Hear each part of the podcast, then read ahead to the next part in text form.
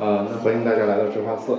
呃，那今天我们在现场呢，为大家准备了开水，在那个舞台的呃这个左前方啊，大家可以自取。呃，然后另外我们的洗手间呢是在第三进院子的西侧。那现在我们在第四进，大家如果有去洗手间的话，啊，在第三进的西侧。啊，那今天呢是我们海棠春晓的第四场活动，也是这一季的活动的最后一场。那我们今天请到的嘉宾呢是董梅老师。啊，那董梅老师，呃，对外的一个主要的身份是刚，呃，美术学院的老师。那其实他是还有一个很重要的一个身份，是私塾的发起人。那私塾十四年以来啊，呃，在每个周末给大家带来了五六百场的公益讲堂，应该是这样子。那今天我们很高兴把他请到智化寺的大悲堂来做一次分享。刚才跑有点喘，那个。呃，那其实我们质量动机艺术品中心呢是抓次下属的一个文化公司，那么我们也希望向四叔学习，呃，就是董梅老师一直在说的，呃，徜徉国风，不辞绵薄，我们也希望尽自己的一份力量。啊，那下面有请董梅老师带来今天的焦糖两只，呃，与 红肉主旨，兼具中国文化的植物馆。啊，来有请董老师。好。呃，大家好。就是我今天也是很高兴有这个机会，呃，之前是和两位区长在做沟通的时候来过智化寺，因为智化寺其实是很多年以前就有耳闻的，因为它的音乐。那么呃，但真正来到这里是大概呃一两个月以前，那么那个时候听说这个院子里边是有很大的海棠树，那么在。这个时节前后，嗯，会盛开，所以在讨论这个课程内容的时候，我就有兴趣，呃，说那我们我个人来做一场关于红楼主旨的呃讲座。那么，因为红楼主旨，我们可以有一个角度是可以从植物切入的，是可以从红楼作者。是如何运用植物来为自己想要做的人生的主题探讨来点题的？那么这其中有两种重要的植物，一种就是海棠花，另外一种就是芭蕉。那么这两种植物被红楼的作者安排在呃《红楼梦》的故事的发生中的一个非常重要的所在。就是大观园中的怡红院里边，那么如果大家熟悉一些文本的话，就会知道在怡红院里边，呃，种着两种植物。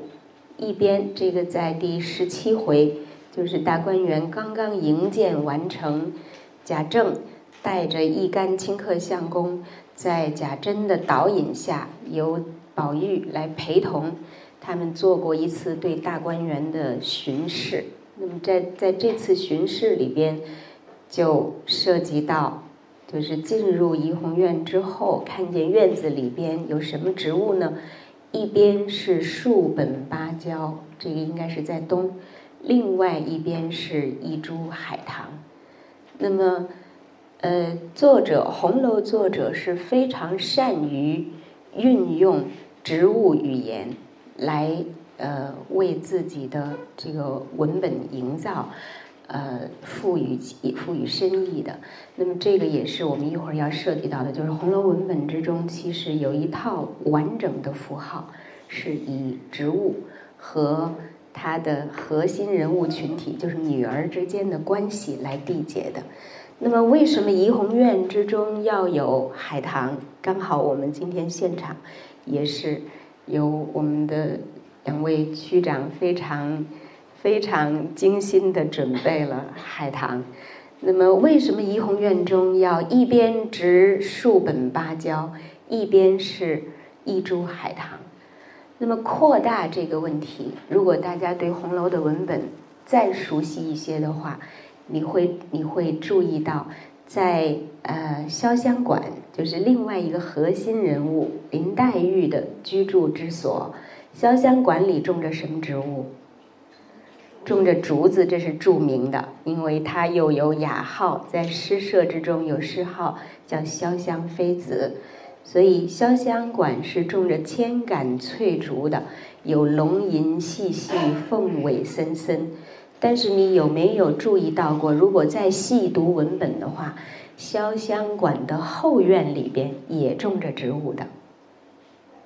对，这个是在以前我们的这个红楼的课程里边，如果我们有参与过的朋友的话，可能会呃，就是我们已经交流过这个问题，就是潇湘馆的后院种着两种植物。大树的梨花见着芭蕉，就是潇湘馆非但有竹子，也有芭蕉，这是它和怡红院的交集。那么再有，潇湘馆还有梨花。那么如果我们再扩大这个，就是以植物来做观察的这个呃范围的话，大家会注意到，在呃，在。第三十七回开诗社的时候，还有一个重要人物和他的处所出现了以植物连接的关系，就是探春。探春在第三十三十七回发起诗社，那么大家要各自约定了要起雅号，要起诗号。那么探春的诗号得的是什么呢？因为她打趣，探春打趣。呃，黛玉给了他“潇湘妃子”这个雅号，所以黛玉毫不示弱，反唇相讥。就是这个呃，当当这个探春说：“我这里边尽有芭蕉，我又最喜芭蕉，那么所以我就叫蕉下客吧。”那么呃，黛玉就说：“你们快把它牵去，牵了去。”这个呃烤肉做成鹿脯子，因为有一个成语叫做蕉叶附鹿，这个意义也是一会儿我们再要深深究的。那么就是说，秋爽斋之中，探春的居所也有芭蕉，就是这三大处在红楼的最核心的空间大观园之中。的三个重要的处所，三个重要人物所居之处，都种植着芭蕉。那么这个就不是一种偶然。那么究竟究竟怡红院之中，我们再回到怡红院，究竟怡红院之中所种植的这数本芭蕉和一株海棠，在全书之中是被作者。为为，在全书，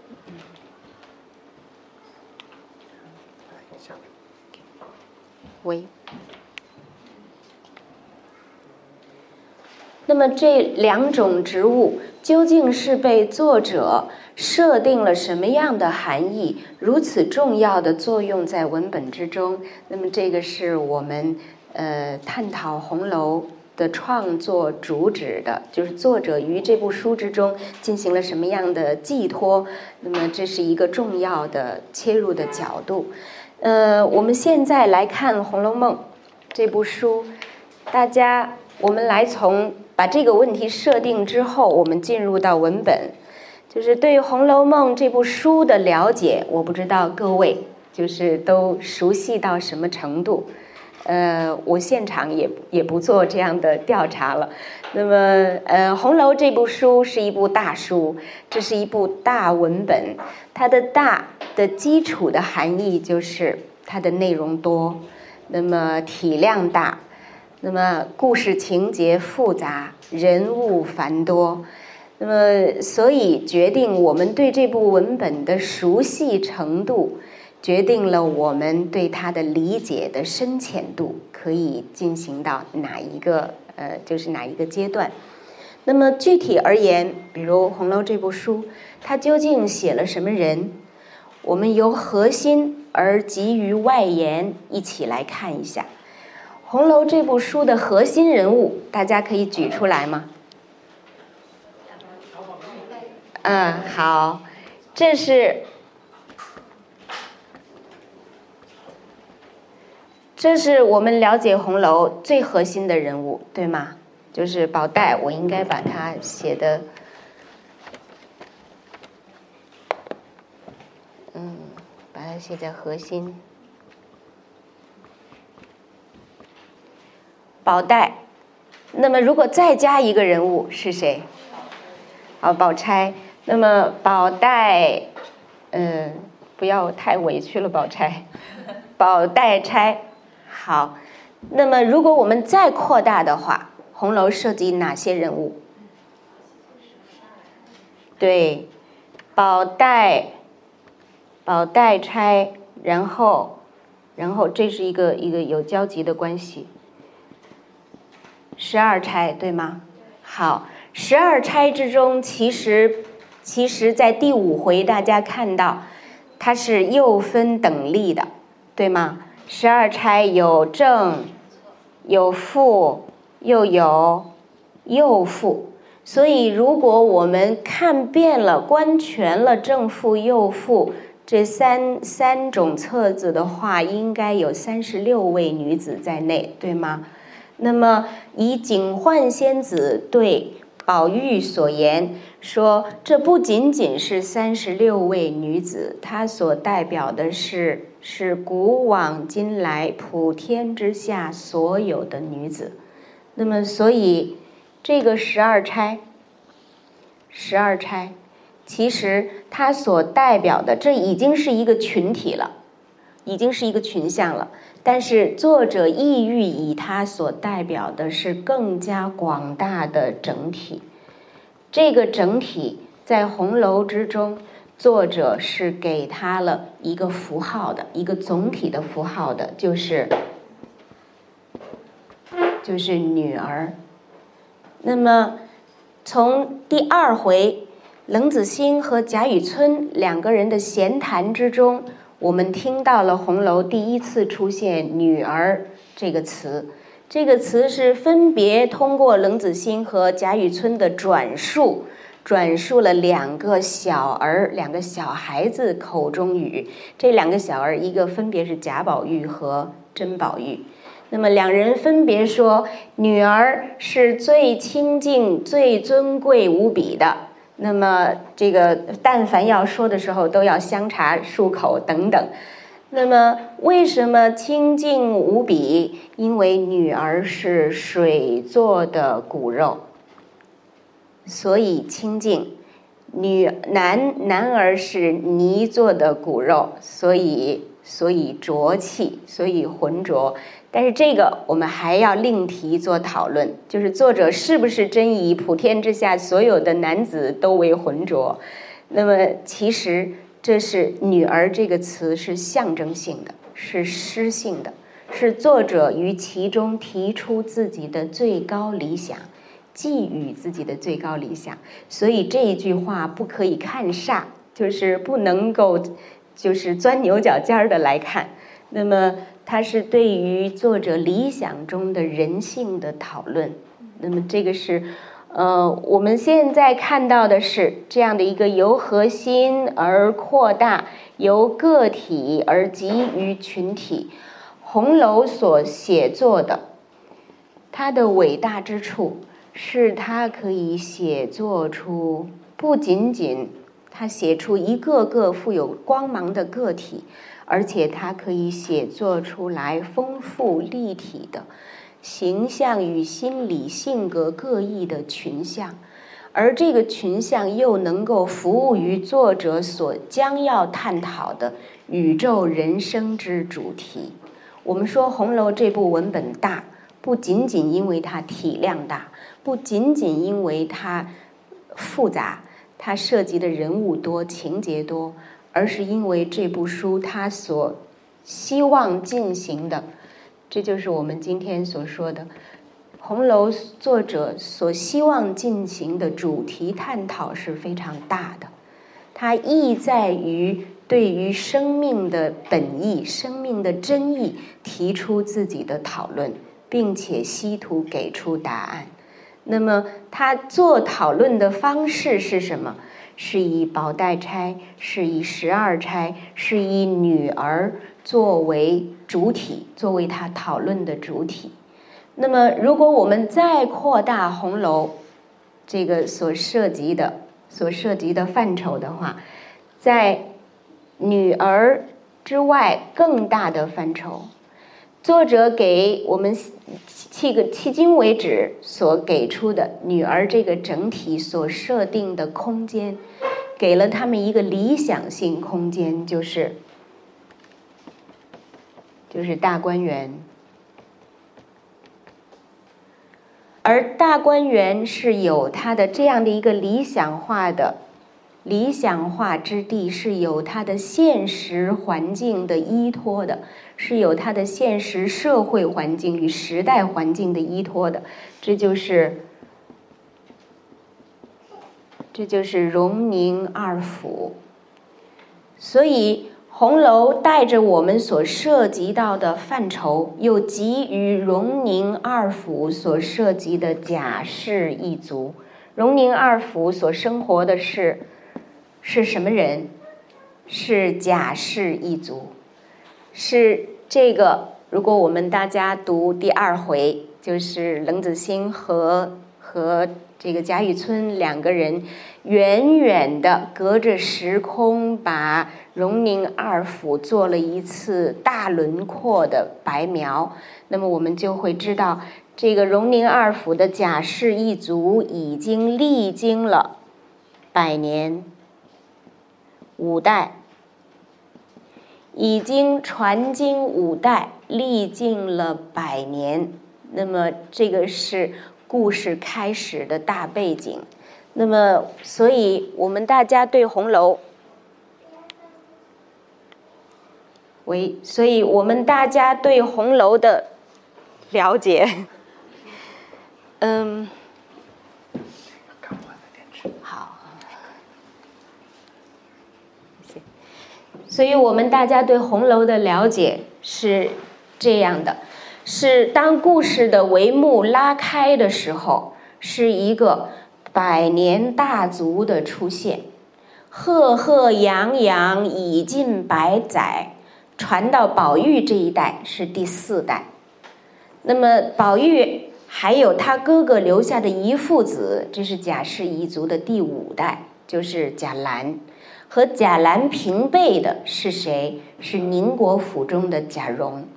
所以，如此看来，我们看到的是，当这个故事帷幕拉开的时候，是在百年之族的五代五代之家的第四代作为核心人物，宝玉作为核心人物，那么而围绕在他身边的，给予他自身，给予众女儿。又给予贾氏一族的一部荣辱兴衰的大书，而在这个荣辱兴衰之中，作者不要忘了，他要探讨，他要探讨生命的真意。那么，所以这个是一个前言，我们可以作为一个前言。呃，《红楼》这部文本，我们如果再要做。这个概括性的观察的话，我们仅就仅就前八十回文本而言，就是我我们呃一起来梳理一下这部书的线性，它的时间性，时间性的故事发展，作者作者完全是按照时间的发展来做叙述的，那么呃。可以可以说，第一到呃，这个文本我们可以把它分成这样的几段：一到二十三回是一大部分，呃，一到二十二回第一回到二十二回这是一大部分，二十三回一直到八十回，这是第二的第二大部分。那么呃，为什么这样讲？因为二十三到八十回。其实是大观园岁月。那么在此之前的二十二回之前，我们可以以它为前大观园岁月，就是众女儿和众姐妹和宝玉尚没有迁入到大观园中居住，那么这是在其二十二回以前，都是在荣国府，以荣国府为主要空间处所发生的故事。那么其中会有一些片段，这个空间会转移到宁国府。但是自从十七到十八回，元妃因为元妃要省亲，就是宝玉的长姐在宫中升为升为这个皇妃。而回家省亲，为了她的这位皇室成员的到来，特别兴建了省亲别墅，就是大观园。这是十七、十八回，而直到二十三回，才在元春的主持之下，宝玉和众姐妹迁入到大观园之中居住。这就是开始了另外一个历史阶段。那么大观园中的岁月，我们又可以。把这些文本，大家可以算一下，这是多少回文本？五十几回，五十七回文本。我们又可以以时间来分成段落，就是二十三到五十二回是大观园中第一年，我们称它为一春。那么第五十三到六十九回是大观园第二年，称之为二春。第七十回到八十回，非常可惜，没有写完这一年。那么到八十回的时候，写到大观园中第三年的秋末，没能够写到入冬，所以这一年已经不完整了，文本就就此中断了。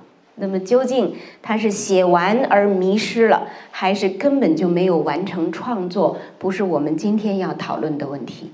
但是文本至八十回而止，是大观园中的第三年，没有写完，《红楼梦》未完。那么，所以为什么我们要以春而不是以年来命名大观园岁月？这个就涉及于作者。他他的倾向，他带领我们，给我们这样的印象，就是大观园之中的四季流年是以春季的，是以每一个春天的开始为为这个界限的，所以我们看到的是大观园中的三春岁月。那么这个时候是不是可以使大家想起，在第十三回秦可卿过世之前，他给他给凤姐托梦，留下了两句诗，就是作为一个总预言，作为一个预言说：“三春，三春去后，诸芳尽。”各自须寻各自门。这两句诗的正解，其实在于我们是不是会误解三春？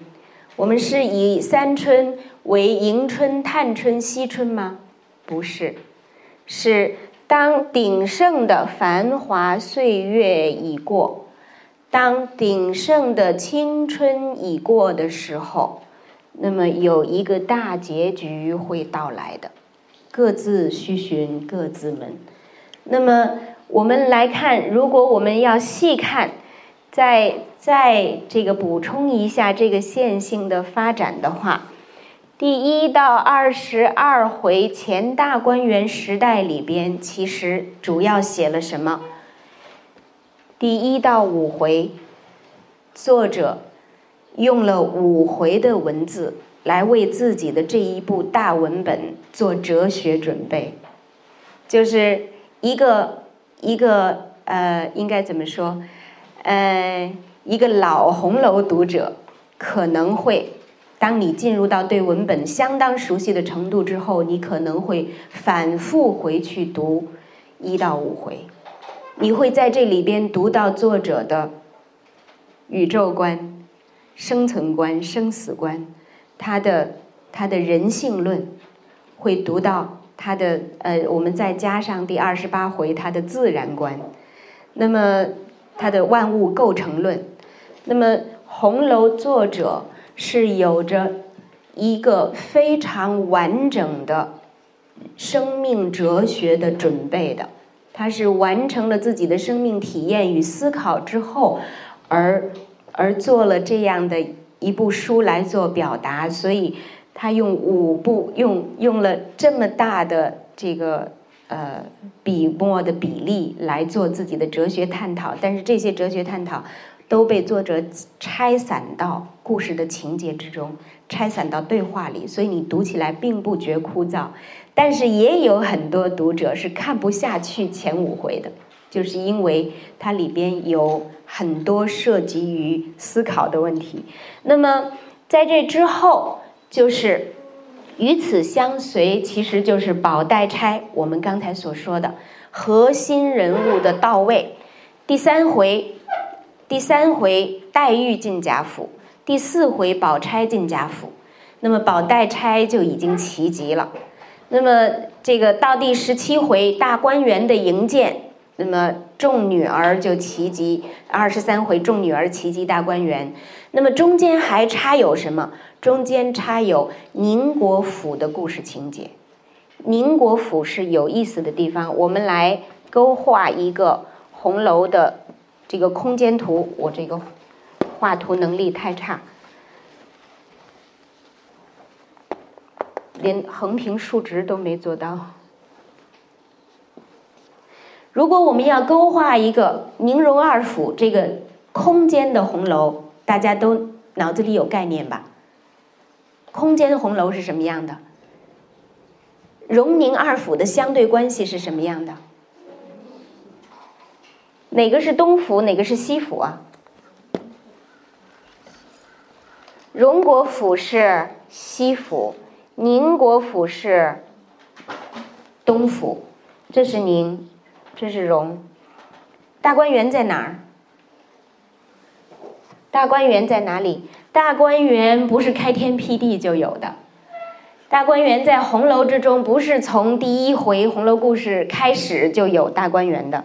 我们刚才说十七、十六回元春升为凤藻宫尚书，加封贤德妃，才有了大观园兴建的源由头。十七回正式兴建，十八回元春省亲，那么使这个空间具备了在故事情节之中。具备了成立的条件。大观园在哪儿？十七回他兴建的时候，贾琏向贾政汇报，贾政就是元春和宝玉的亲生父亲。那么贾琏汇报说，已经量准了，从宁国府的西北角转到荣国府的东北角这一带三里半大小，周长三里半。很不小了，相当于我们现在一个一个比较比较中等往以上规模的小区的呃这个大小了。周长三里半大小量准了，盖出来大观园。大观这个名字是元春十八回寻幸过以后给赐的名字，天上人间诸景备。方圆应赐大观名。那么，所以我们是逐渐，罗马不是一天建成的。这个我们的故事的发生之地，这个空间，它的它的完整性以及相对关系，是在随着故事的发展逐渐而完成的。那么，这是这是我们看到的荣宁二府与大观园前。二十二回告诉我们的故事是荣国府之中的众女儿以及宝玉的成长。截止到二十三回迁入到大观园，众人成长到哪一个阶段呢？宝玉十二三岁，那么宝钗大宝玉三岁，十五岁，而这个。黛玉小宝玉一岁，十一二岁，那么所以众姊妹其实都在这个年龄，就是十几岁，刚刚步入青春期的阶段，这是他们迁入大观园的时候，也是在大观园之前，在荣国府所完成的成长阶段。那么宁国府是一个特殊的所在，这个这个空间因为几个特殊的人物而存在。这个最著名的一个，现在已经被我们的这个被我们大家所熟知了，因为对，呃，被我们的一一些红学的研研究者。发展成专门之学。那么可卿这个人物，在宁国府，他是他是从第九回到第十五回的一个核心人物。那么还有谁？就是当这个故事情节进行到大观园第二年的时候，大观园第二春的时候，从六十四回开始，故事的核心空间又转回到。宁国府就是出现了两个人物的故事，就是二尤、尤二姐和尤三姐的故事，也是以宁国府为空间的。那么，如果我们把可卿和二尤放在一起来看的话，大家会提取出出来它的一些共性，就是她们都是具具有一些很强特殊性的女子，而与她们的身上所所发生的恋情。在作者的描述之中，在那个时代之中是带有一个不伦之恋的印章的。那么，所以这个空间，宁国府的空间，是作者在红楼的主题之中做的做的一个副题探讨，就是不符合当时的社会主流道德观的恋情之发生在宁国府这个空间之中。那么好，我们看到，我们看到。大观园开始之前，有过众姊妹的成长，有宁国府之中可卿的故事的完结。那么进入进入大观园的三春，这是核心文本，我称之为核心文本。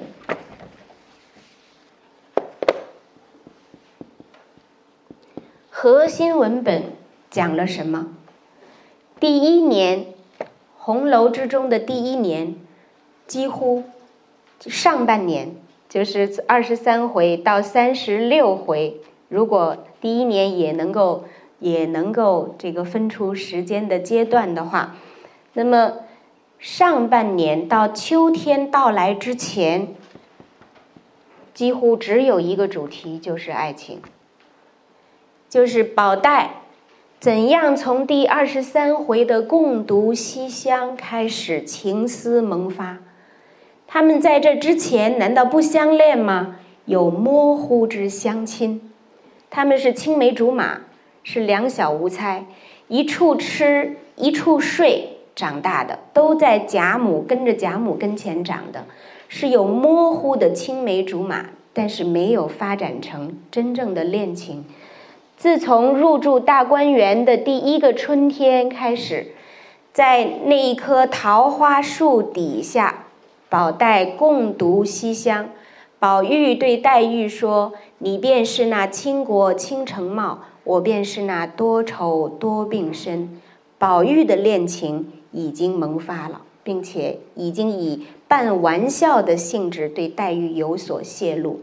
而黛玉也几乎是在同时萌发了恋情，是受《牡丹亭》的这个唱词戏文的感召，说“如花美眷，似水流年”，而感受到自己已经这如此之青春，如此之美好，那么是是要对于自己的生命有一个寻求，有一个交代的。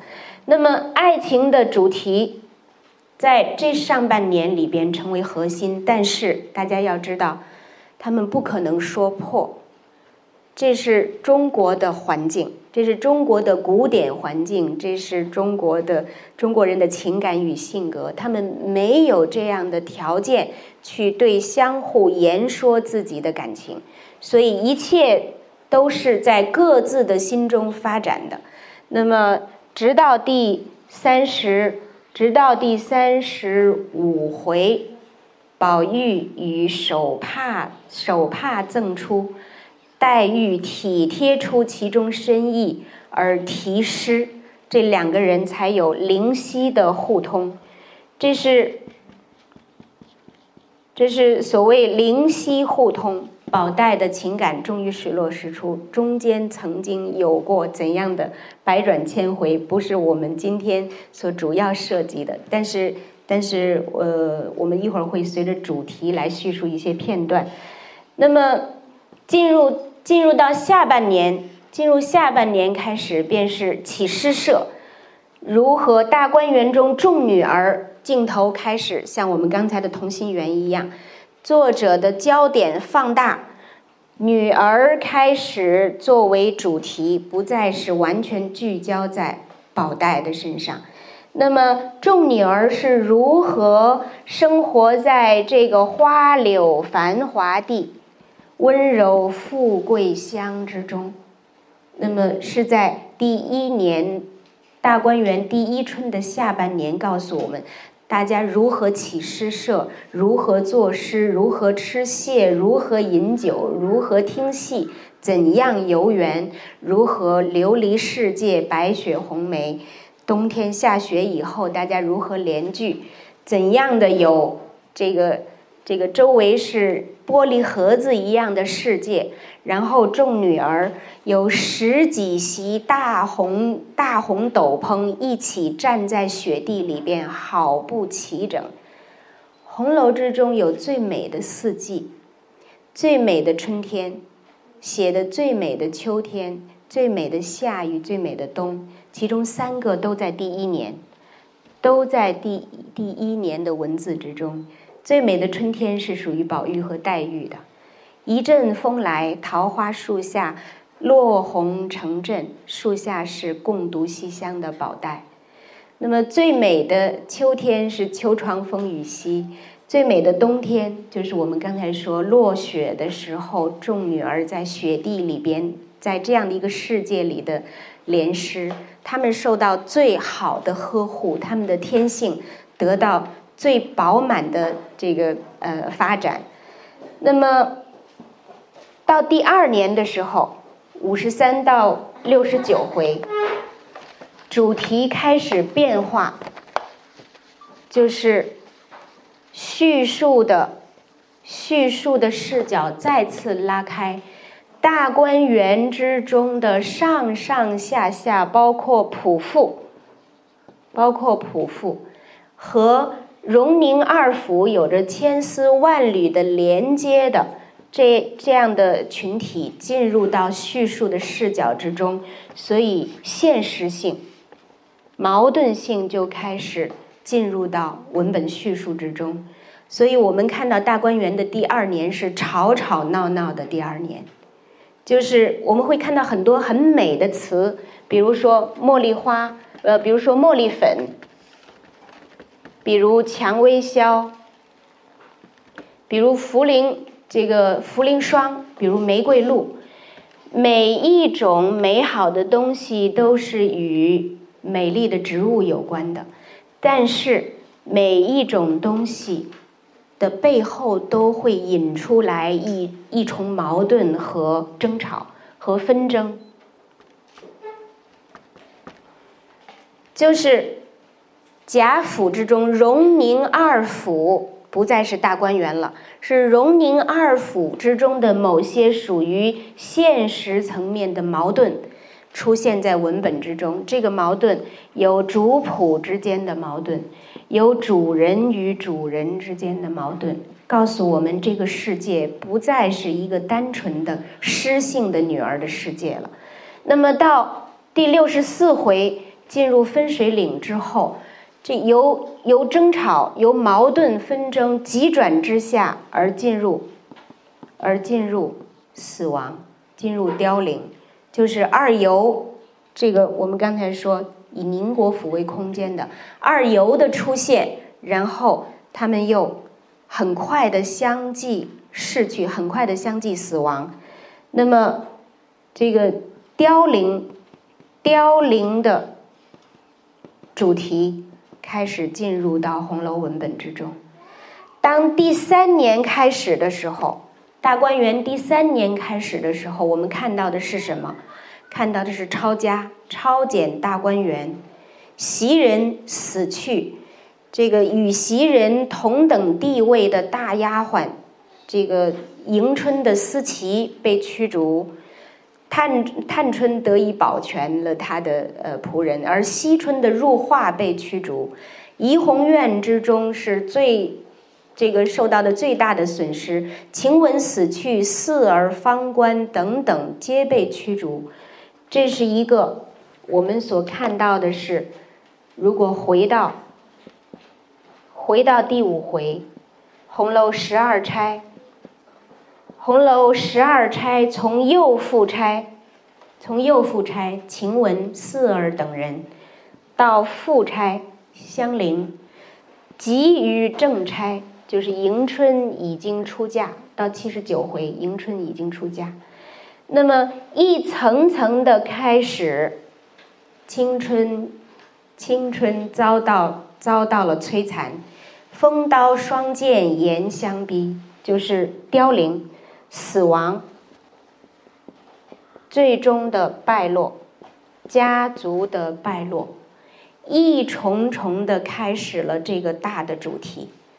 那么，所以当八十回截止到八十回的时候，我们看到的是，风刀霜剑已经威胁及于正钗，迎春出嫁遭到蹂躏，而探春的出嫁也很快随着一这个多重信息的预言告诉我们，探春的出嫁就即将在大观园第三年春天的转年，也就是。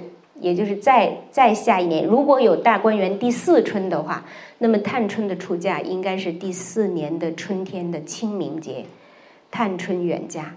但是大观园不会再有第四春了，就是第三年的结尾，大观园就已经成为一个荒原了。宝玉迁出大观园是必然的，那么众姊妹纷纷离开出嫁，或者是。夫差与幼夫差的死亡，那么这会是一个，这会是一个历经百年的大族，百族之虫，最终是要走向它的凋零的。那么这也是探春，这也是探春所说，像我们这样的百年大族，最终的失败。是外力杀来的时候，我们的内部在起着内讧。我们首先在自杀自灭，那么外面外面的这个力量来的时候，那才能一败涂地。所以我们现在看到的是，从大的荣宁的贾家，荣宁的贾家所讲的是，主题是涉及于。荣与衰。那么从小的宝黛钗及于十二钗及于女儿，是以女儿的存在之美好，以女儿的存在与青春所代表的美好。那么，呃，这儿要要多说一个，就是假如大家对于红楼的文本有所了解的话。比如说，红楼的文本手抄本、古体手抄本之中有各种版本，嗯，其中有呃，就是在现在的以前我们称为列宁格勒，现在称为斯大林格勒，那么呃，现在称为称为呃彼得堡。那么在列藏本的手抄红这个手抄《石头记》《石头记》的版本之中。说女儿第二回之中，女儿是水做的骨肉，这是中国人尽知的，但不是在列藏本之中，在变藏本之之中，在庚辰本之中是女儿是木做的骨肉。为什么是我们直到现在红学研究界都说女儿是木做的骨肉是一个误笔，是写错的。但是我想今天和大家交流的是，它不是错的，它是对的。对，女儿为什么是木做的骨肉？在第五回，宝玉做梦，梦入太虚幻境，警幻仙子对宝玉所说：“我给你喝的酒，我给你饮的茶，我给你闻的香，各自叫什么名字？”对我给你喝的酒叫做万宴同杯，我给你饮的茶叫做叫做千红一哭，你所闻之幽香叫做什么？叫做群芳随。那么所有的这些都是从鲜花灵叶，都是从。鲜花灵叶、奇花异木之中所提炼的，那么这是第五回，黛玉和宝玉的对话之中，黛玉受到了金玉之论的威胁之后，愤而对宝玉脱口而出说：“什么那些这个我没有那些金的东西，我本是草木之人。”这对于作者而言都是有深意的，对他而言，女儿就是女儿就是花朵，女儿就是最美的植物，所以他为他们设定了春天，他为设他们设定了三个最美的春天作为他们的青春的青春的存在。那么，所以为什么后来他又变成了女儿是水做的骨肉？我们现在如果从民族的文化大语境来讲，你会觉得水做的骨肉比木做的骨肉更美，对吗？更符符合女儿之属性，对吗？所以作者，我现在对于成书的这个作者成书的意图做这样的揣想，那么作者是。打破了，最后牺牲了他个人的具体的小设定，而使之更加符合民族文化的诗性的大语境，而用了“女儿是水做的骨肉”。那么好，我们做，所以，所以这就给我们今天提供了这样的可能性，就是焦糖两直。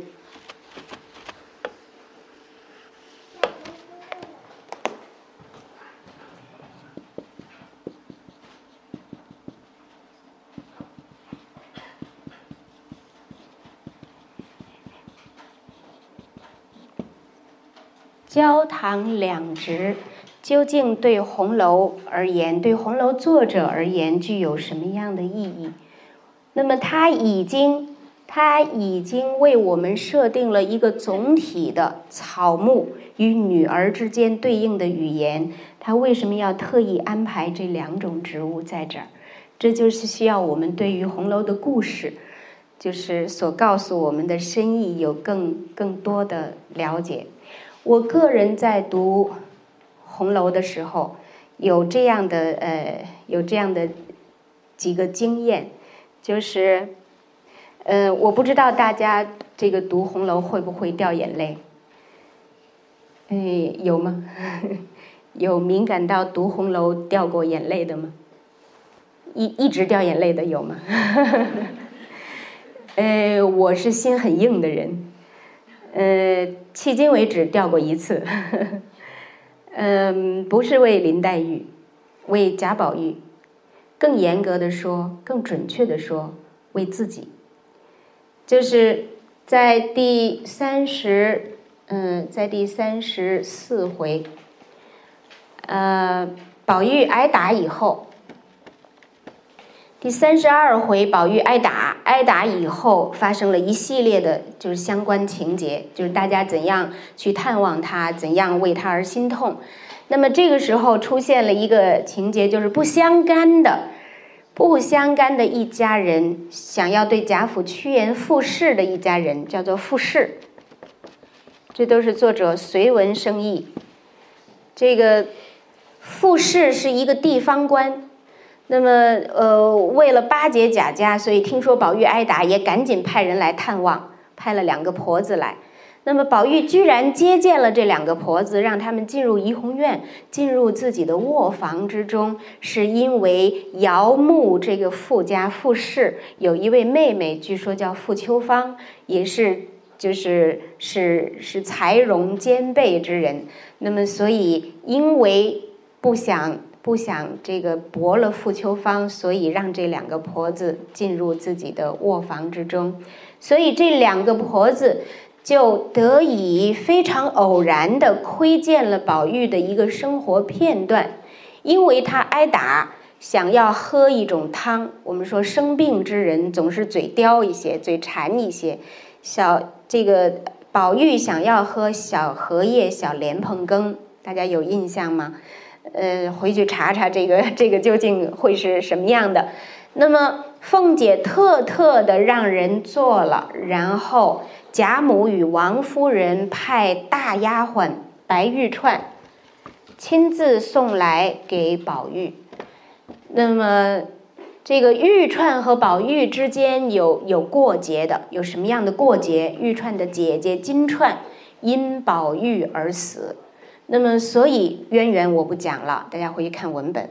所以玉串身中心中是嫌恨于宝玉的，他不得不出这一趟差。但是心里是不愿意的，所以当递给宝玉这个汤的时候，眼睛是不看宝玉的。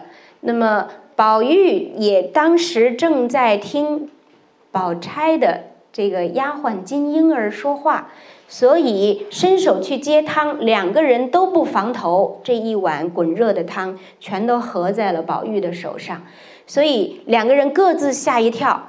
宝玉问这个，宝玉赶紧问。玉串说：“你烫到了没有？烫到了哪里？”好，这个环节就此而止。那么这两位婆子，不相干的婆子，他们走出怡红院告辞，走出怡红院，走在大观园的路上要出去，一边走一边议论，就是。凡是红楼以后，大家再读红楼，凡是有这样的对话之处，大家都不要等闲视之。就是像红楼这样丰富的大文本，越是在这样的冷僻角落里边的议论性的文字，其实往往是是精华，是核心。这就如大家在读巴尔扎克的时候。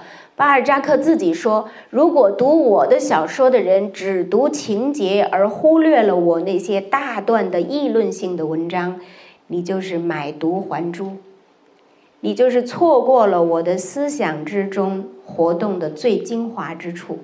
读红楼也是一样的，我举出的这几个片段都会是这样的。那么这两个婆子一边走一边在议论，说这个。”这个宝玉，别人都说他外头这个模样好，心里是有些糊涂的。今天一见，果然是这样。那么明明是烫了他自己，非要问别人烫了哪里。那么另外一个婆子说，真真的是有些呆，有些呆气。我之前来的时候，何家上下都有些抱怨。所以宝玉这个人物，在他的环境之中，是被非议的。是被家中上上下下非议的，如何非议？是说真真的有些呆气，是有些傻的人。那么，这个人，这个傻的人是什么样子呢？看见了燕子跟燕子说话，水中看见了鱼跟鱼说话，看见了星星月亮，不是长吁就是短叹。那么。为为一个花儿也可以流泪。那么，这样的一个人，我不知道大家心下有什么样的感触。就是对我来讲，在一九九五年读到他的时候，我现在可以找到我的阅读的有一个旁批，就是在在这儿，我为自己流下了眼泪。难道这一段写的不是你吗？不是你自己吗？你不曾经对着星星月亮有过什么样的感叹吗？你不曾经对着鱼或者是燕子有过自己的什么样的心理活动吗？其实宝玉就是我们自己，就是我们今天所所这个社会和时代环境之中再正常不过的一个生命个体，但是他在他的环境之中是异类，他是被讥为呆傻的。那么就是这样的一个人，在他他的成长过程之中，作者寄托了自己最深的情感与最大理想。他把自己想要做的人生与生命探索都托付在这个人物身上，而与他站在一起的是黛玉。那么，呃，所以我们看到，我们会看到宝玉的成长过程之中，以宝黛两人为核心所探讨的主题是什么？所讲出的作者内心的。他的生命，他的生命追问是什么？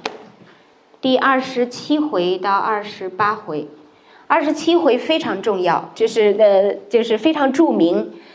任何一个读过或没读过《红楼梦》的人，是中国人，几乎都会知道这一回里所涉及的情节，就是黛玉葬花，对吧？嗯，我就看小儿书也都知道在黛玉葬花，即便你没读过原著的话，那么。黛玉葬花已经成为《红楼梦》之中的一个标志性的符号，一个典型性的情境。它代表着美，代表着诗性，它是和黛玉这个人物灵魂合一的。但是，我们说，如果我们读懂了这个这个环节的话，去冷僻处寻真意，你是会明白。其实黛玉葬花有一半更多是为宝玉而写的，为什么？黛玉葬花一行一行哭一行诉，诉出的是她的葬花吟，对吗？浓金葬花人笑痴，他年葬侬知是谁？一朝春尽红颜老，花落人亡两不知。所以红楼之中一直是把花与人并提的，所以我们这也可以佐证我们刚才说的女儿是木做的骨肉。那么黛玉之吟诗。是因为她自己的具体的遭遇，她和宝玉又起了冲突了，又起了口角了，因为误解而造成的。那么，所以她之伤情诉之于《葬花吟》，但是宝玉无意之中听到，我们刚才说，在这一回二十七回里边是什么时间？大观园第一年的春天，还记得吗？我们刚才说的。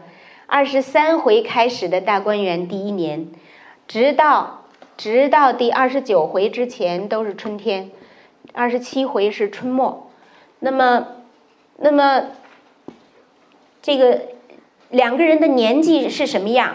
宝玉十二三岁，黛玉十一二岁。在我们今天来看，确实嫌幼小，就是略嫌幼小。但是他们的这个人格正在成熟的过程之中。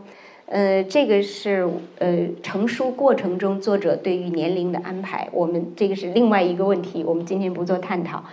那么宝玉刚刚好是青春期，刚刚好是青春期的朦胧的意识，关于存在，关于生命究竟是怎么回事，正在朦胧的形成。那么在这之前。已经有所涉及，在这之前的二十二回，宝钗过生日，大家看戏，宝玉听到了一句是宝钗推荐给他的：“赤条条来去无牵挂。”所以宝玉内心已经受到了一个震动。原来人的存在是赤条条来与去的，原来不过是一来一去，在生死之间。这个是宝玉朦胧的由细文之中而接触了一次，对他显现了一次存在。但是这一次第二十七回的《葬花吟》，黛玉说“花落人亡两不知”。宝玉已经在二十三回对黛玉有了爱情，在他的心目之中，其他的人都已经退去了，只有黛玉对他显现出来是世间最美的、最可爱的女子，是如此的花容月貌，是如此珍贵美好之人。可是，宝玉听到葬花吟说，居然这样一个人可能死去，可能会死亡。这个触动对于宝玉来说，不是“赤条条来去无牵挂”这种间接的触动所能够比拟的。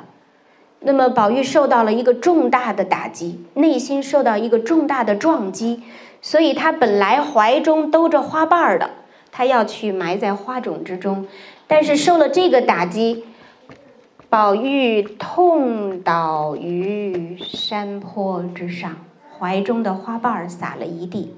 为什么？为什么他会遭受这样重大的打击？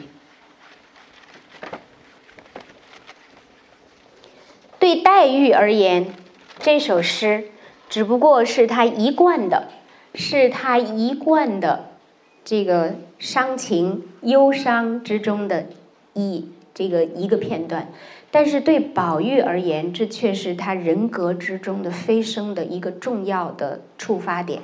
就是宝玉的成长已经远远超过了超过了黛玉。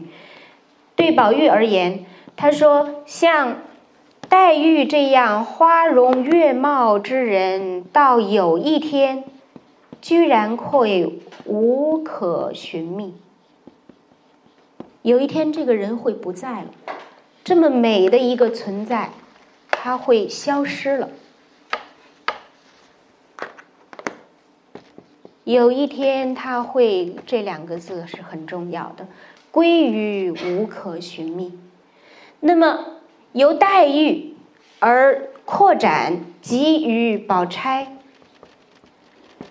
而急于香菱，而给予袭人等等众人，那么他们最终都会意会归于无可寻觅。如果他们都不在了的话，那么进一步思及己身，我自己，己身则安在在？我又会去哪儿了呢？我也会消失吧。那么如果我都不在了，那么大观园会在哪儿？思花、思园、思花、思柳。终将归于何姓？属于谁了呢？有他的归处吗？所以如此一而再，再而三，辗转思来，不知道此时此际欲为何等蠢物。我简直不要生而为人了，我要变成一个无知无识的蠢物。为什么在第一回？茫茫大事与渺渺真人，叫那块顽石做蠢物，因为他无知无识，倒好。不知此时欲为何等蠢物，才可以逃大造，才可以出尘网。大造，大道之造化；尘网，这个世间世间的这个成住坏空之红尘。那么，不知道我将要怎样褪去人形，变成一个无知无识的存在的话，才能够逃此大造尘网吧？但是死亡这一重生死这一重罗网，有谁出得去呢？那么，所以宝玉是因为这一种痛苦的强大的冲击。而痛倒于山坡之上，这个“痛”字，在汉语之中的这个“痛”字是至为强烈的。嗯，就是我我我比喻说，哪个字可以和它相比？陈子昂说：“念天地之悠悠，独怆然而涕下。”只有陈子昂的怆然，可以和此刻宝玉的痛倒。是可以相提并论的。那么，为什么追回一个细节：为什么是宝钗、是香菱、是袭人？为什么是这三人并提被提取出来，作为在这这一刻出现与与黛玉并提？我们开篇的时候就说到第五回，宝玉梦游太虚幻境，警幻仙子给他看，给他看册页。我们那个同心圆大家还记得吧？宝黛钗，然后十二钗对吗？十二钗之中有正有负有右负对吧？十二正钗的前两名是宝黛并是钗黛并列的，对吗？十二副钗是谁？香菱为首。十二右副钗，晴雯为首，袭人第二。所以这三个这三个名字被提取出来，告诉我们的是警幻仙子所说的“普天之下，古往今来，普天之下所有的女子”。他说的是，他说的是整体，是所有的人，所有的生命，终将无可寻觅，归于何处？这是红楼所要探讨的主题之一，反映在宝玉的身上，就是一切都会结束的。这个是这一重思考，是以佛家的，是以佛家的。智慧作为依托的，作为参照的，就是一切存在，最终都会结束，最终会归归于，会归空，会归于虚空。那么，呃，红楼的一重主题是是正空。在宝玉的身上的反应，对于存在本身的思索。那么，呃，但是，但是，这并不是红楼作者最后想对我们说的。红楼作者最后想对我们说的是，这不是生命的全部真意。在第三十六回，为什么？为什么我们说大观园中第一年分成两个阶段？上半年是爱情主题，下半年是繁华主题。就是到第三十六回，宝玉随着宝玉的情感观的成熟，如果说葬花是宝玉的生命感、生命观的这个开启的话，正悟的话，那么三十六回就是他的情感观之形成。那么宝玉挨打，我们还说到，还说到这一回，三十二回，宝玉挨打，挨打之后有几个月不能够自由行动，这回真的是打中了。那么捐在怡红院之中，一直到夏末的时候，这个呃，这个呃，才可以自由的行动。有一天忽然觉得无聊，想要听这个《鸟情思》，《牡丹亭》之中《鸟情思》一支。就是大家也有熟悉熟悉昆曲的《鸟情思》，吹吹来闲庭院，这是杜丽娘思春之始。那么要听这一支，自己拿《牡丹亭》的曲文来看，犹觉不切怀。这是《红楼梦》之中文字的文字的动人之处，就是不过瘾，不切怀，所以抛书就出了怡红院，去到梨香院之中。因为贾家是有家班的，是养着自己的唱戏的女孩子的，所以到梨香院之中去寻那个叫做灵官的女孩儿，那么要听她唱《鸟情思》这一支。宝玉并不认识灵官，但是印象里是有的，是这个唱小旦最好的，所以他一路来到梨香院。众女孩子见是宝玉，宝玉是什么人？是贾贾府之中的凤凰，大家都围着他转的，这是贾母的命根子。那么，那么众女孩子见是宝玉，便一拥上来，但是独不见灵官。那么宝玉问的时候，众女孩说灵官在房里边。宝玉进房里边，见灵官随便卧在床上。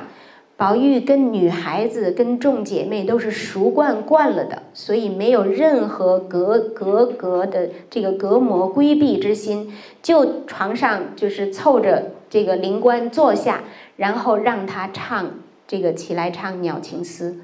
灵官的反应是什么？灵官起身，屈臂，正色说：“嗓子哑了，前儿娘娘传我进宫去唱。”我都没唱呢。这个表现言语之间大有嫌弃之意，这是宝玉从来没有遭受过的待遇。那么，所以他心下就与其说他受到这个羞辱，不如说他是很纳闷儿的。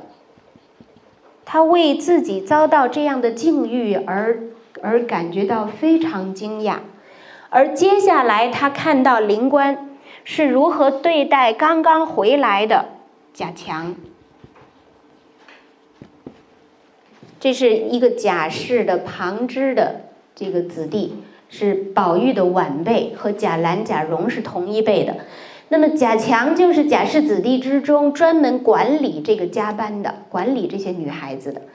他目睹了灵官和贾强之间是怎样的一种情状。贾强从外面提着一个鸟笼，兴兴头头而来，连宝玉都没看见。那么宝玉叫住他，他才不得已站住，打了个招呼，就一溜又进进屋里边去了，去给灵官看这只就鸟笼里边的这只鸟。而灵官是如何对贾强百般的刁难，百般的讥刺。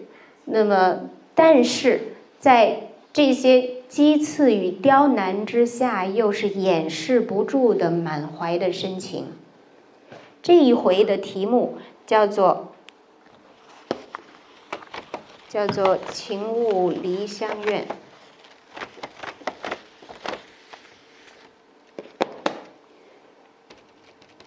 十分定，情物离香院，宝玉。作为一个旁观者，在红楼故事里边，尤其在大观园的这个空间的故事里边，宝玉一直是核心，是焦点。但是，只有在灵官和贾强的关系这个情节发生的时候，宝玉才成为一个旁观者。那么，他作为一个旁观者，看到了什么？他从别人的故事上看到了黛玉和自己，他看到他从灵官的身上看到了黛玉对自己的种种刁难之中所掩掩盖的深情，而他还有一重证物，就是原来不是所有人的眼泪都是为自己流的，就是他看到了贾灵官是如何为贾强流泪的。在这之前，已经有一个环节，在二十八回，是宝玉见过灵官的，但是他并不知道那是灵官。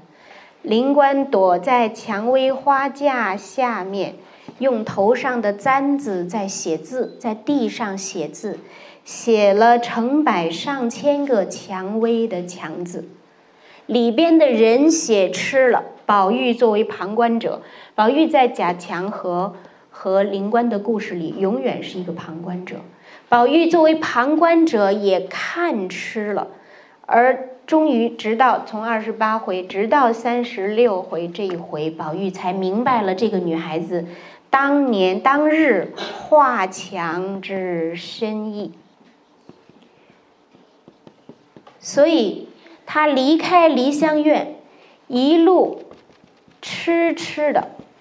他已经进入到一个正悟的，就是失神，已经进入到失神的状态了。他一路痴痴的，才夺盘算这四个字用的非常好。走回怡红院去，他一路走，自己一路加减乘除的算。才夺盘算，算的是什么？一进门。看见袭人和黛玉站在院里说话，要按平时，宝玉眼中肯定是只见黛玉的，但是今天不同，因为有前因，所以他怔怔地对袭人说：“姥爷说我管窥礼策，真是说对了。因为父亲贾政说宝玉这个是管窥礼策，宝玉不服气，今天终于服气了，说我确实是管窥礼策。那么我常日说，我昨日跟你说，你们的眼泪都为我流，那便错了。从今以后，我们个人各得眼泪吧。什么意思？因为前一天晚上，宝玉和袭人之间有一个有一段对话，谈到死亡。自从第二十七、二十八回《葬花吟》以来，死亡的思考就已经进入到了宝玉的意识观里边，所以他常常会思考关于死亡。宝玉并不纠结，并不焦虑于死。但是他关心的是生，就是要怎样生才可以没有遗憾的死，这是他想要解答的问题。直到三十六回，他找到答案了。那么，在在三十六回之前，就是在他离去梨香院之前的前一天晚上，他和袭人讨论过死亡。当然，袭人是不足以和他讨论这个问题的，袭人是一个听众。宝玉对袭人说过：“说设若我是一个有造化的，他说我是有福气的话，我便于现在死了。所以宝玉不怕死，他认为我现在死了是有福气的。如果我死了之后，能得你们哭我的眼泪。”得你们哭我的眼泪流成一条大河，把我的尸体飘到那鸦雀不闻的天尽头去，然后我化灰化烟，这便是我死得其所。那个时候我管不了你们，你们也不用管我了。所以宝玉在那一个黎明到来之前，他对死已经思考过很多次。而且他对死已经有了自己的一个初步答案，是说死怎样是死的值了？你们的眼泪来哭我，流成一条大河。但是，他从灵官看到，原来你们的眼泪并不都是我的。灵官的眼泪是归贾强的。还有别的女儿的眼眼泪，思琪的眼泪是归，是他的对，是他的表弟的。那么，个人有个人所给的眼泪，个人又有个人一生所能得的眼泪，这是宝玉在当下的那一刻所正知的。所以他一路痴痴呆呆的走回来，他修正了自己的答案，他推倒了自己的答案。那么他对袭人说：“从此之后，我们个人各得眼泪吧。原来我只有我的那一份可得，我只有我的那一份可以给。从今以后，不是你们哭我的眼泪了，是你的。”从此以后，深悟人生情缘各有分定，只不知将来洒泪葬我者为谁。这是宝玉的情感观之成熟。他的情感观成熟于什么？成熟于与生死并提。我的那一份泪。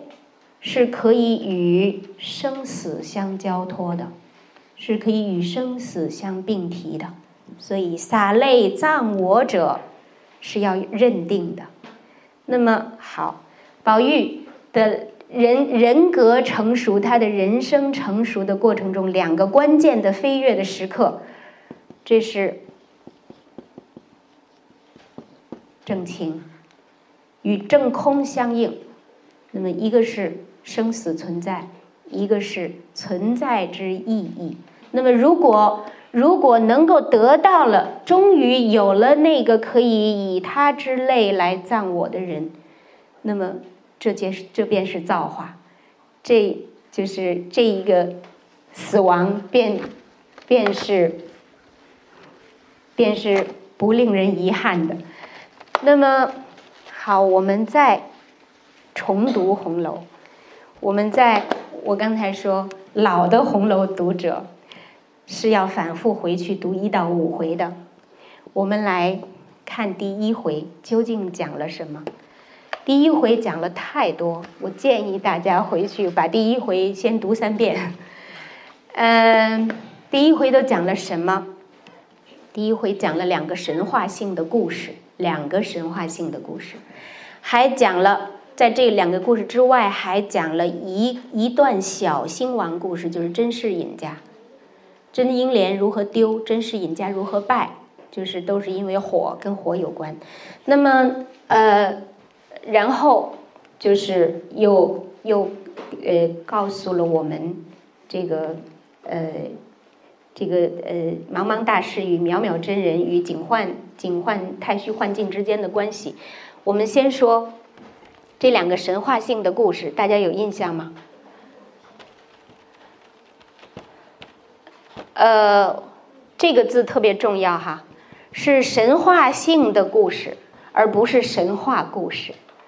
是作者，他创造了两个神话带有神话色彩的故事，来服务于自己的主题探讨。就是我们现在进入到了红楼文本的另外一部分。红楼文文本，我个人把它区分为情节文本与符号文本。符号文本。是完全作者缔造，以诗性、以象征性来探讨，直指它的主题探讨的。而情节让我们看看到的是这个故事是怎么样、怎么样这个演进的。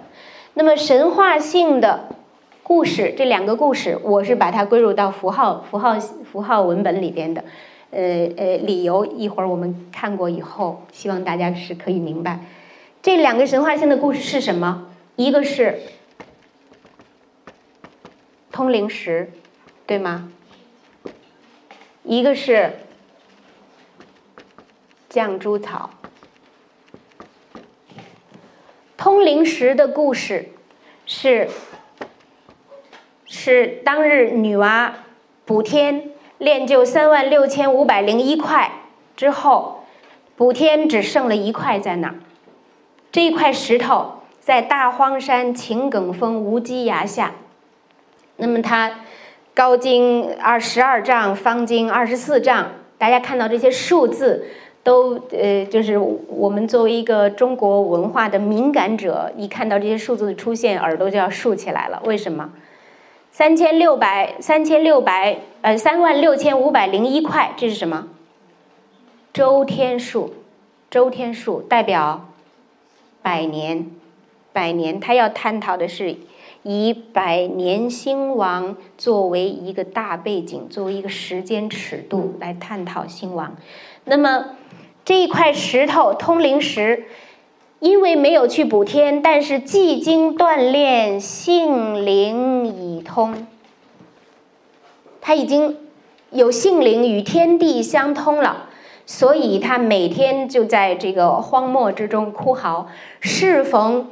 茫茫大士，渺渺真人经过此地，然后在他的请求之下，将它幻化为一块雀卵大小的灿若明霞的美玉。这个是它的幻化过程。这一段的记录就是只见于甲戌本之中，我们现在的通行印刷本里边都补足了这一段，就是这涉及于一点版本的知识。那么通灵通灵玉。在和茫茫渺渺度化，就是幻化它的过程中，有一段对话。通灵石，通灵石说：“我想去红尘之中去经历繁华。”茫茫大士劝阻他。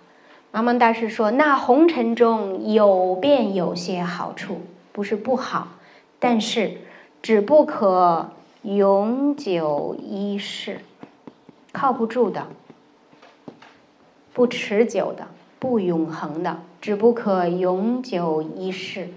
那么你去了，你也会体会到所谓到头一梦，万境归空。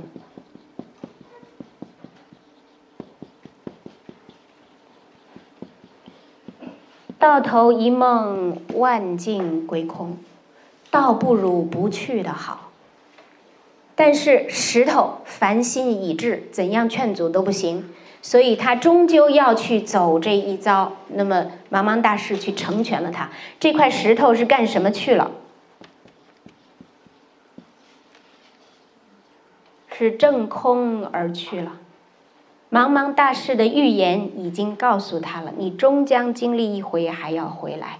你要知道，尘世之间永远有那八个字，叫做“叫做好事多磨，美中不足”。最终到头一梦，万境归空。那么跨过大时空以后，说不知几世几劫之后，不知道过去了多少岁月，这是佛家语。那么这块石头。又回归大荒山秦埂峰下，复归原形。但是石头上有密密麻麻的文字，便是这一部小说《石头记》。刚好有一位空空道人，在寻法，经过这块石头之下，把这块石头上的文字从头到尾读了一遍之后。他的意识起了重大的变化，用用我们今天的话来说，就是三观都毁了，三观都动摇了。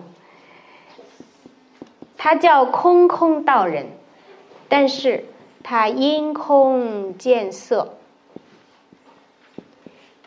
由色悟空，传情入色。自色生情，然后他把自己的名字改为，他不叫空空道人了，改名为情僧。这是什么？传统的佛学，佛学般若系之空色。这一组意象之中，《红楼》的作者于其中植入了情，那么使它生成生成在空色背景之下的一个新的探讨的主题。那么这个主题由谁来完成？另外一个神话故事——绛珠仙子。绛珠仙子本身只是一株草。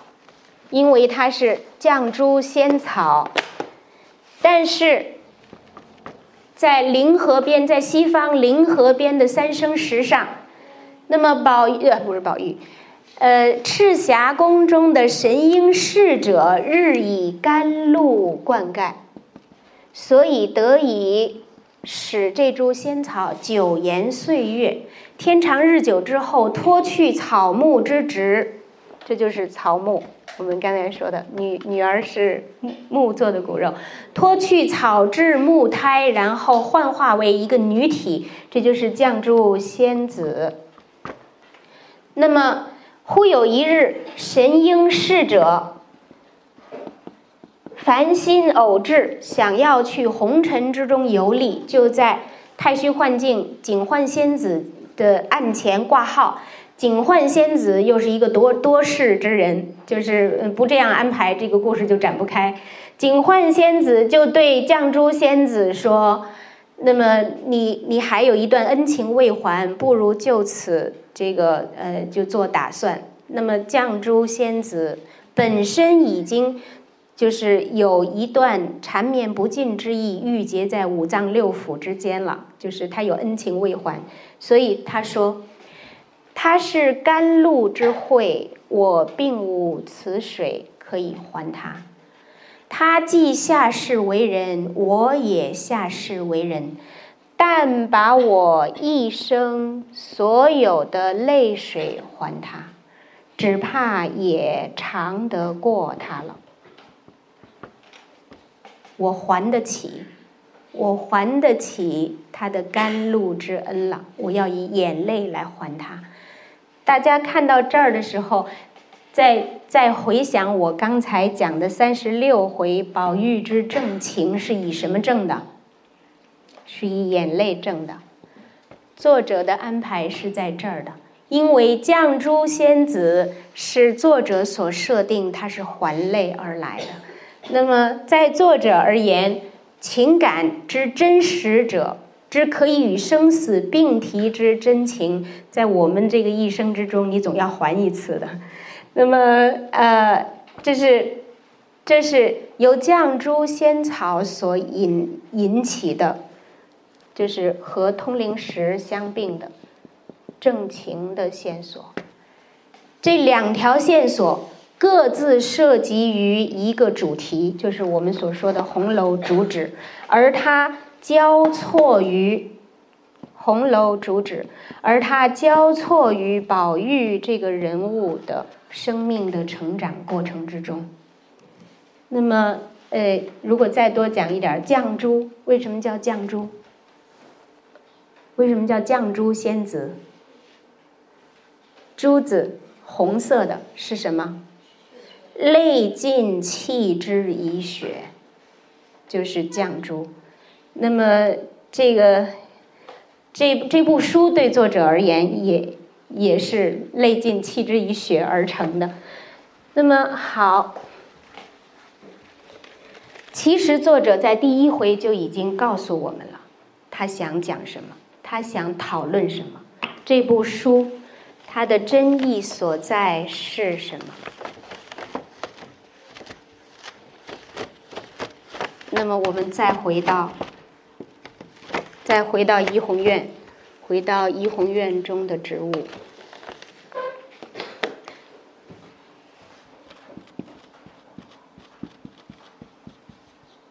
为什么一边是芭蕉，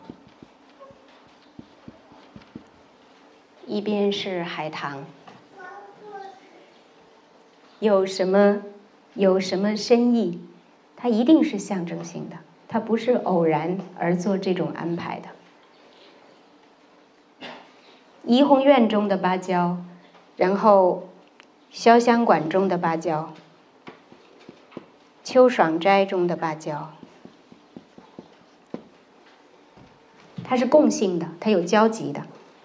海棠第十七回，贾政带着一众人等在巡游大观园的时候，说这株海棠叫什么品种？叫什么？叫女儿堂。那么表面是说，因文生义，表面是说是女儿国进贡的，但是我们知道，宝黛钗三十六钗被作者总定为一个符号是女儿，这是他心目之中什么构成女儿啊？清净未染。清洁未染，是为女儿。如何清净？连接天地，性灵与天地相通。如何未染？没有被社社会之中的功利、功利污浊所染。这是所谓清净未染的女儿。所以在怡红院之中，在宝玉的院中，要有一株女儿堂。这是作者所要探讨的人间之美好的主题，黛玉在其中，宝钗在其中，十二钗、三十六钗，普天下所有的女儿都在其中。那么，这是人间之人间之最美。那么，那么红楼的红楼的这个友情正情之中，正情之中。其实不是狭隘的男女相恋之情，是与人间而深情。对以女儿这个符号为代表的人间的所有的美好存在的美好而怀有深情，与万物而有情。从哪儿说出来？从哪儿说出来？就是第第三十回，大家去看晴雯思扇。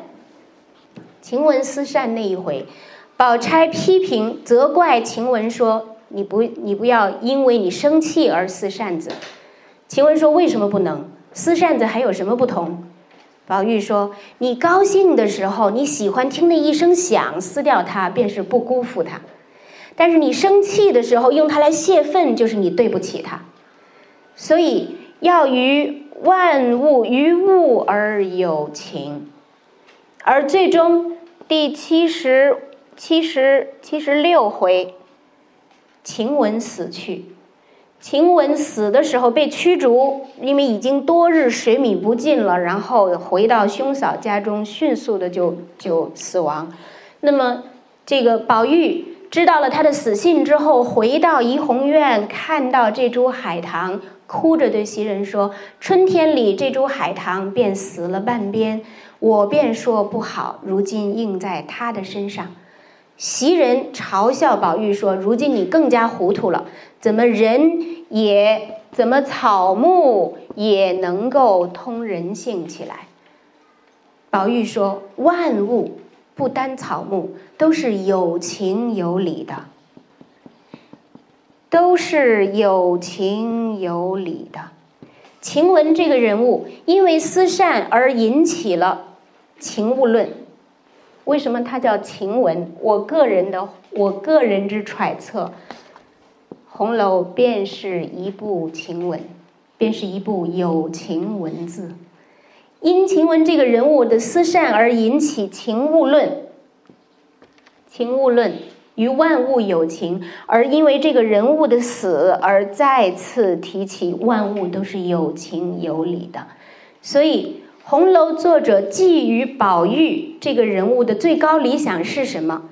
是他非但与有情之人有情，与无情之物亦有情。他广泛有情于这个世界，这个人间。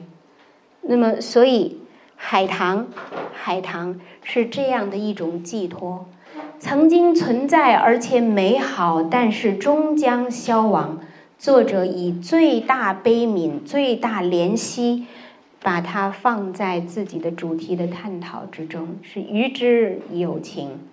那么泪也是为他们而流的。这其中含有的最核心的灵魂是，是宝黛之间的爱情，这是大情之中所涵括的小情。而为什么有芭蕉？芭蕉是什么？这个涉及到我个人的一连串的阅读，就是是红楼文本之外的阅读，是和这个佛学的经典有关的。呃，红楼的，我们今天今天竟然可以借大悲殿之意于可以能够呃讲红楼，那么。这个呃，冥冥中也是一种因缘，因为我得我得这样的一个机缘，就是呃，阅读《大般若经》《大智度论》等等这一系列经典，也是与与这个呃与道场有关。《大般若经》之中有般若十欲，般若是佛学之中的一大流派，与唯识与唯识构成。两个最大的佛佛学的流派的分野，般若是讲空的，最终核心是要说明成住坏空，这个诸法诸法归空。那么一怎样来说明空呢？有十种譬喻，以十种简单的打比喻的方式来说明空是什么。这十种譬喻是什么？如梦，如幻，如燕，如响，如水中月，如镜中像，如影，如建达婆城，这是海市蜃楼，如虚，如画，十种。般若十欲，大家算算，如果我们熟悉红楼文本的话，你掐指算算，如水中月，与如镜中像，可以使我们想到什么吗？第五回《红楼梦》曲子里边说，一个是水中月，一个是镜中花。镜中花是从南北朝的时候鸠摩罗什所翻译的版本的镜中像，经过漫长的演化，到明清时代，在佛典之中已经变成了镜中花。我们读雍正时期所所所雕刻的这个大藏经里边，已经是镜中花的版本了。那么，这个我说出的这个大般若经是是呃玄奘法师在唐朝所译的，《大智度论》是鸠摩罗什《智度论》。是鸠摩罗什在南北朝的北朝时，呃，这个呃十六国时所译的。那么，还有还有，大家可以看到什么？若说有其缘，若说若说这个有其缘，如何心事终虚化，对吗？在往凝眉里边。那么呃，如想第二十二回过元宵节。大家做灯谜诗里边，这是一个重要的命运的预示的环节。元春所做的诗是什么？是暴涨爆竹，对，就是身如束帛，气如雷。呃，一放上去像像像雷一样的。回首相看已化灰，一声震得人方恐。回首相看已化灰是什么？是如想，我说第一回之中有一段小的兴兴衰故事，是作为贾府大兴衰的一个缩影，呃出现的，就是甄家以及甄英莲。甄英莲是什么时候丢的？对，正月十五看放焰火的时候丢的。甄英莲丢之前，她的父亲见到了茫茫大士与渺渺真人。茫茫大士对他唱出的那首诗，那首偈子是怎么怎么唱的？好房佳节元宵后，便是烟消火灭时。而贾家呃，这个甄家在英莲丢了以后是如何败的？三月十五，和尚庙中炸供。引起的火灾，把甄家烧成了一片瓦砾堆。不管是甄英莲还是父亲甄士隐的甄家的这个命运符号，都是与焰与火有关的。而梦幻这个我们不用说了吧，就是《红楼梦》的题目是是什么？那么在第一回，作者反复说，这个。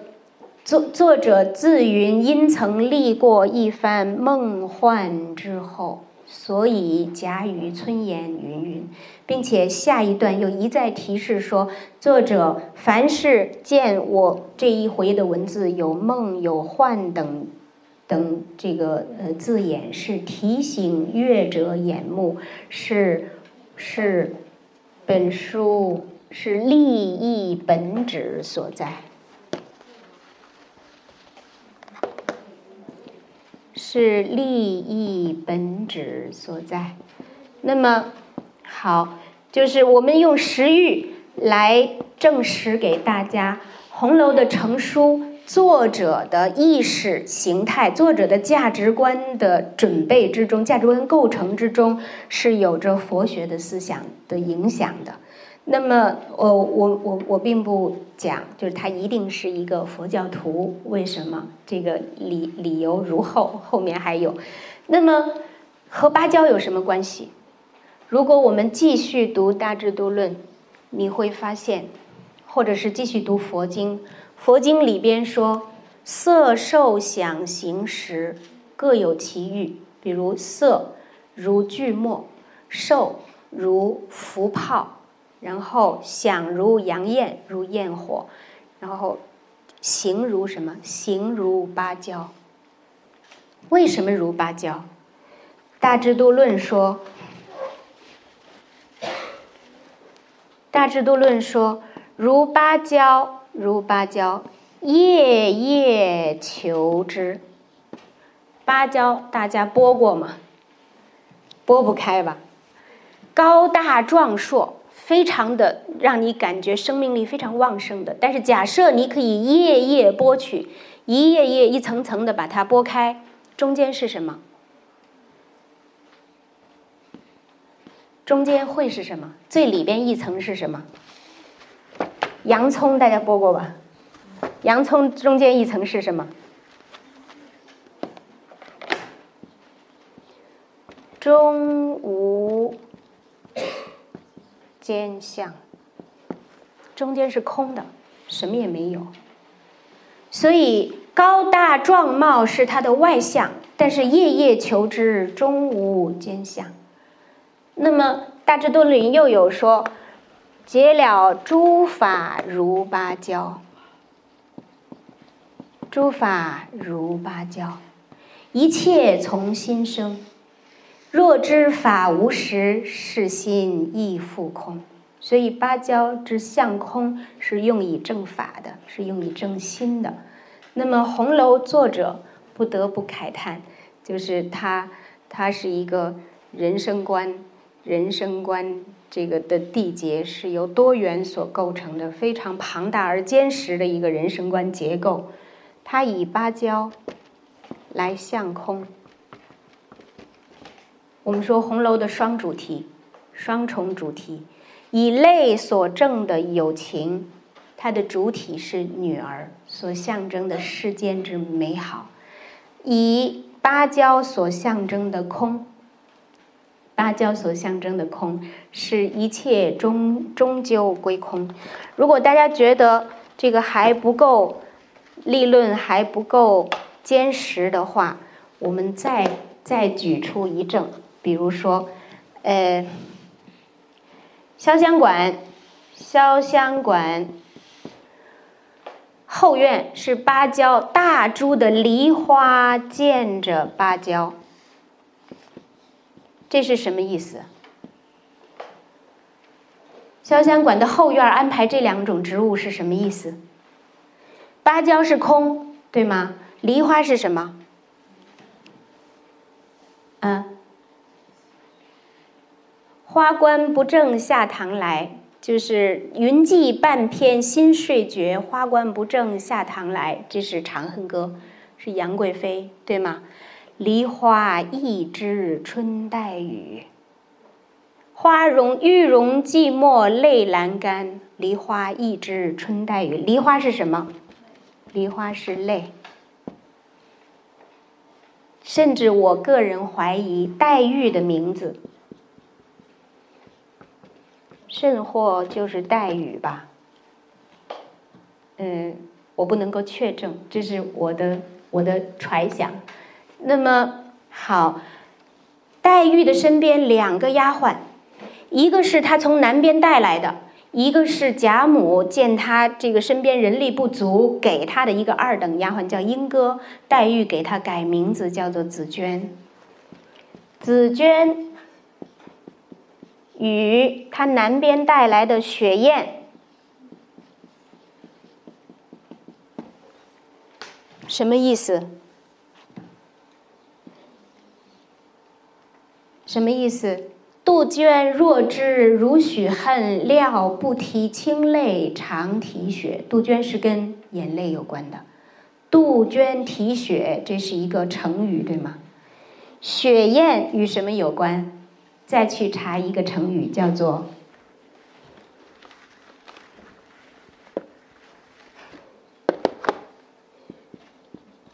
“雪泥红爪”。苏东坡有一首诗：“人生到处知何似？应似飞鸿踏雪泥。泥上偶然留指爪，鸿飞哪复计东西？”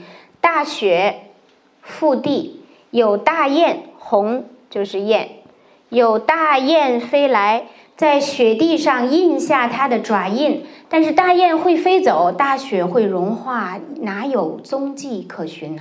哪有痕迹可寻？这是什么？人生到处知何似？这是生命，这是存在，它会，它会归空的。雪雁与芭蕉同意，紫鹃与梨花同意。那么，这是安排在作者安排在黛玉身边的符号组、符号体系，告诉我们的红楼的主题之正。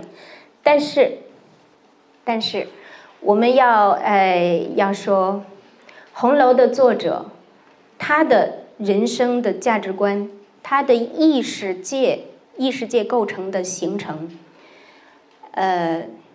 不是被任何被不是被哪一种具体的哲学或者哪一种具体的宗教所能够圈覆的，它是超哲学的，它是超宗教的。那么，他并没有告诉我们，他并不想告诉我们，最终这个世界是一切归空的，归于虚虚无是没有意义的。从哪可以知道？我个人的红楼阅读史。在我读到《大般若经》和《大智度论》，我对红楼的正空这个主题，就当它对我显现的时候，其实我是很难过的。我难过了两三年的时间，没有讲《红楼梦》，我觉得我讲不了它了。那如果我以以这种主题的指导来讲《红楼梦》，我还不如真的去听高僧去讲一部佛经。那么，作为一个文学的研究者和阅读者的本能告诉我。任何一部伟大的艺术作品都不会成为宗教的诠释版。那么，所以最后仍然是回到文本本身，使我得到了作者他真正想对我们说什么。这个就是我们，当我们又回到第一回的时候，你在细读文本，那位空空道人。他读了这部《石头记》以后，他因由传字，因空见色，对吗？空色，然后自色生情，他改名字了。我们说他三观尽毁，他改成了情僧。这个顺序其实已经告诉我们答案了。假设我们反过来说，一位情僧因为读了《石头记》，改叫空空道人了，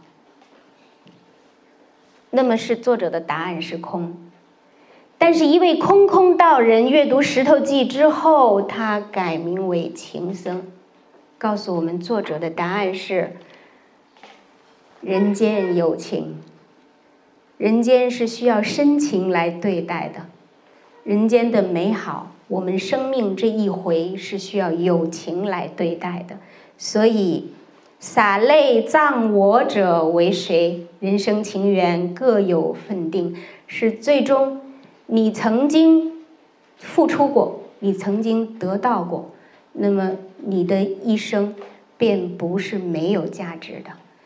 正空是作者提供了一个。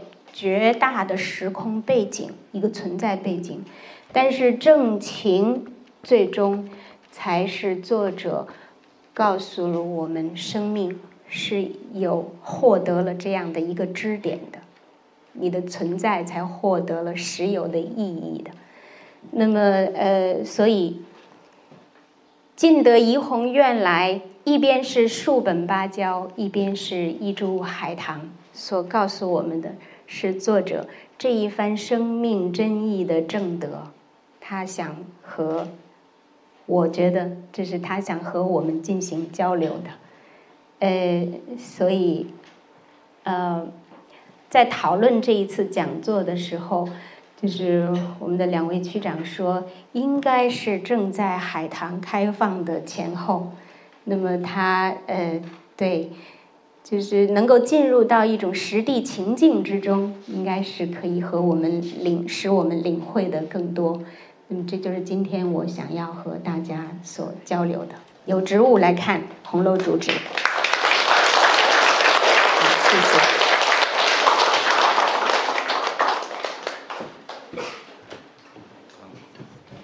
我觉得天气不冷也不热，呃，就想这么一直坐着听下去，但是。呃，所有的活动都要有一个收尾。呃，今天还是非常特别感谢董老师的呃精彩的讲座，谢谢，谢谢。嗯，我们海洋最鸟的活动呢，就此就。这一季就收场了。那我们希望相约明年的海棠花开的时候。那本来其实今天也想准备一点芭蕉来做这个，但是市场里没有。